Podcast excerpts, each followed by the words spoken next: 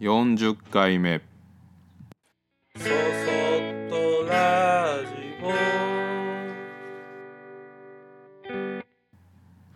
皆さんこんにちは。こんばんは。そそっとラジオ木俣俊吾です、えー今日も今回も優しさは難しいけど愛おしいというテーマで今回最終回ですで前回前々回とその優しさってなんだろうみたいなところとかあのこういう形でやってますっていうようなことを中心に話していきました。で、まあ、そういうことをしていって思うこととしては優しさや丁寧さっていうことはうんといくらこう発信したとしてもそれを感じる心を持ってない人にはもうまず伝わらないことだなっていうふうに思っています。でそれはなんか、うん、ラジオでアンテナも壊れてついててチューニングするチューナーも壊れて、えーしまってるような人に自分のラジオをの電波をキャッチしてもらうようなもので それをこう受信する能力がなければ、えーどんなに頑張っても伝わんないですよね。で、えーそれがなくても伝わる相手に分かるものっていうのはお金とか数字なのかなっていうふうに思ってるんですけどでその伝わらないうん相手がいるけども自分の信念として優しさを伝える与えるっていううん側で、えー一生懸命発信していってでうん相手に届かないっていうこともやっぱり本当に多いです。でその伝わらないなっていうことを感じながら一人でなんだかなとかって思うことはやっぱりあるんですね。で世の中全てが数字とか効率だけで考えてで予算とか納期とかだけで切り捨ててしまうっていうことをすればうんと仕事のスピードっていう面ではやっぱり一番いい方法だなと思います。で、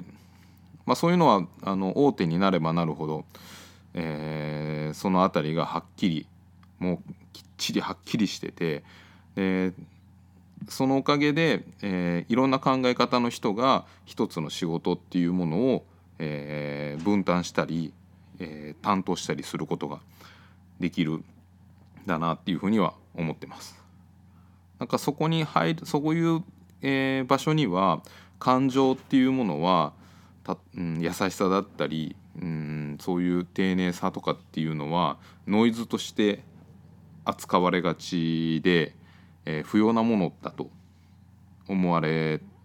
てるんですね。で僕は逆そのその逆で一人でやってるのでお客さんと楽しく関わってお友達になってしまったりするのもすごい嬉しく思うのでうん自分の理想に従っていくらこう空回りして一人でバカみたいだななんだかなとかって思いながらでもこの先もきっと優しく丁寧に関わっていきたいなっていうふうに思っています。でね、ただただ本当に毎日を過ごす生きるっていうだけで本当に大変でこれはまあ家族がいたり子供がいたりするとよりその大変さっていうのが実感しますよね。もちろん一人でやってる人でもねあのいろんなリスクがあるし病気になった時とか一人で全部やんないといけないしねそういう時にそういうことをふと感じる場面もあるでしょうし、でそんなことだから人のことにばっかり気遣わなくてもいいんだけど僕の場合はやっは僕に何かを作ってほしいって言ってどういう作ってもらえるかないくらぐらいかななんかいいのできるかなとドキドキしながら打ち合わせに来てくれた方が自分の好きっていうこととか嬉しいっていうこととかうんと、まあ、僕が可能な限り丁寧にいろんな提案をしていくことでなんかこう自分の知らない自分の好きっていうものに出会えてパッとこう顔が明るくなった瞬間って僕の中では自分の理想に少しだけなんかこうタッチさせてもらった瞬間のような気がして嬉しくなるんです。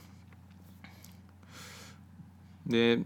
まあ、子供のこともうんと前回その一人の人として考えてますっていう話はしてたんだけど僕らの考えや理念あの思いっていうものを今しっかりと理解してでそれでこう大きくなってくれよっていう風なとこまでは僕は実は思ってなくてうんと、まあ、いざ自分のことで考えると自分の子供の頃って家族って当たり前すぎてそこの自分が生まれてから見てきてる風景だけが普通で本当の世の中の普通って何なのかっていうことをうんまあ大人になっても分かんないですよね今普通の家族って何ですかって言われてもうんって 今ちょっと考えても見失うぐらいのことなんだけど自分の、まあ、目にしてる今置かれてる環境が普通だと思って当然なんだなって思うんです。で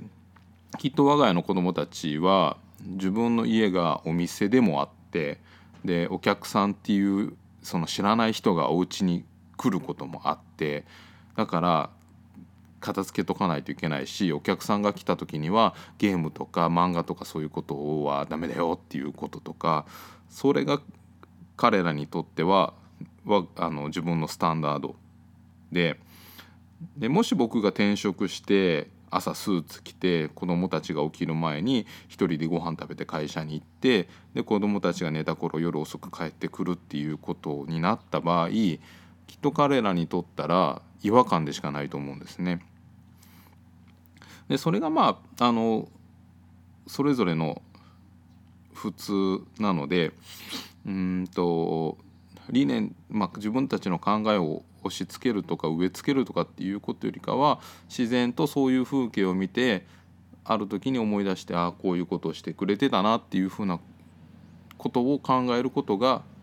あの大事なのかなっていうふうに思っています。でまあ、あとは僕らがそのなんとか自分感情に身を任せず、えー、子どもたち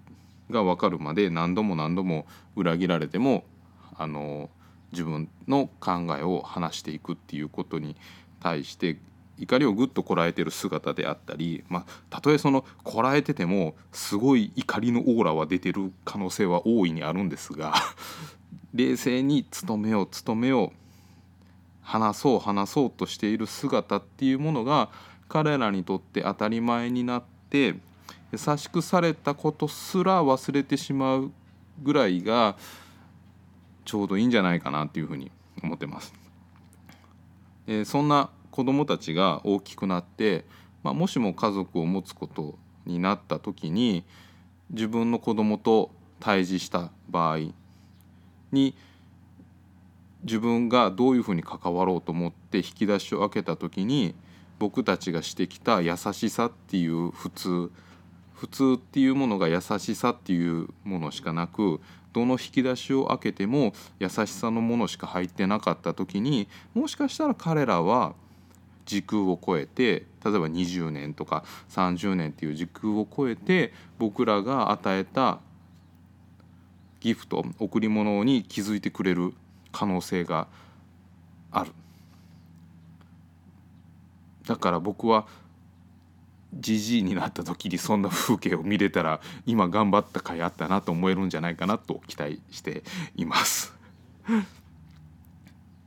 えー、まあ優しく丁寧にっていうことを常に心がけてはいるんだけどそれを優しくしてやってるぞやさ丁寧にしてやってるぞっていうふうに恩着せがましく思った時点で優しさとか丁寧さっていうのは不思議なもので消えていきます。もう、え、おせっかいや迷惑になっていくんだと思うんです。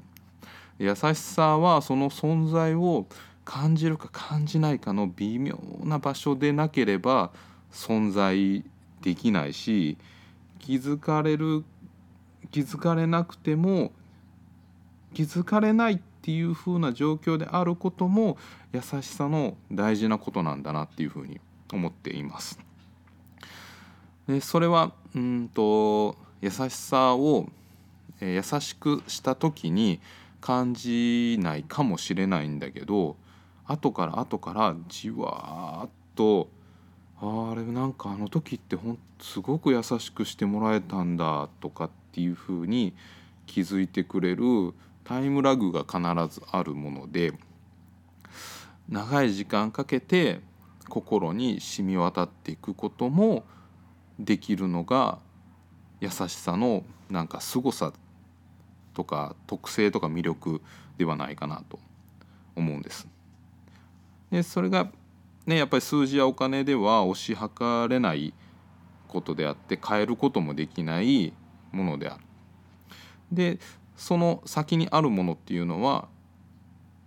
うんと、まあ、今の AI とかそういうものとかの先にある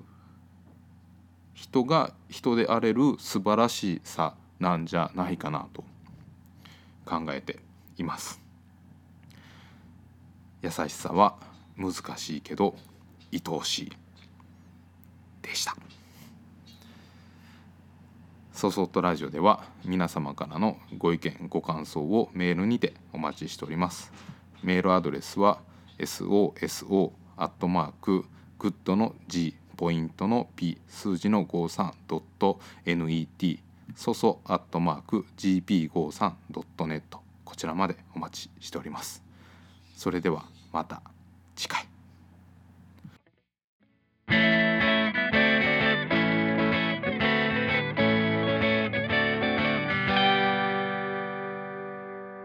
そそっとラジオ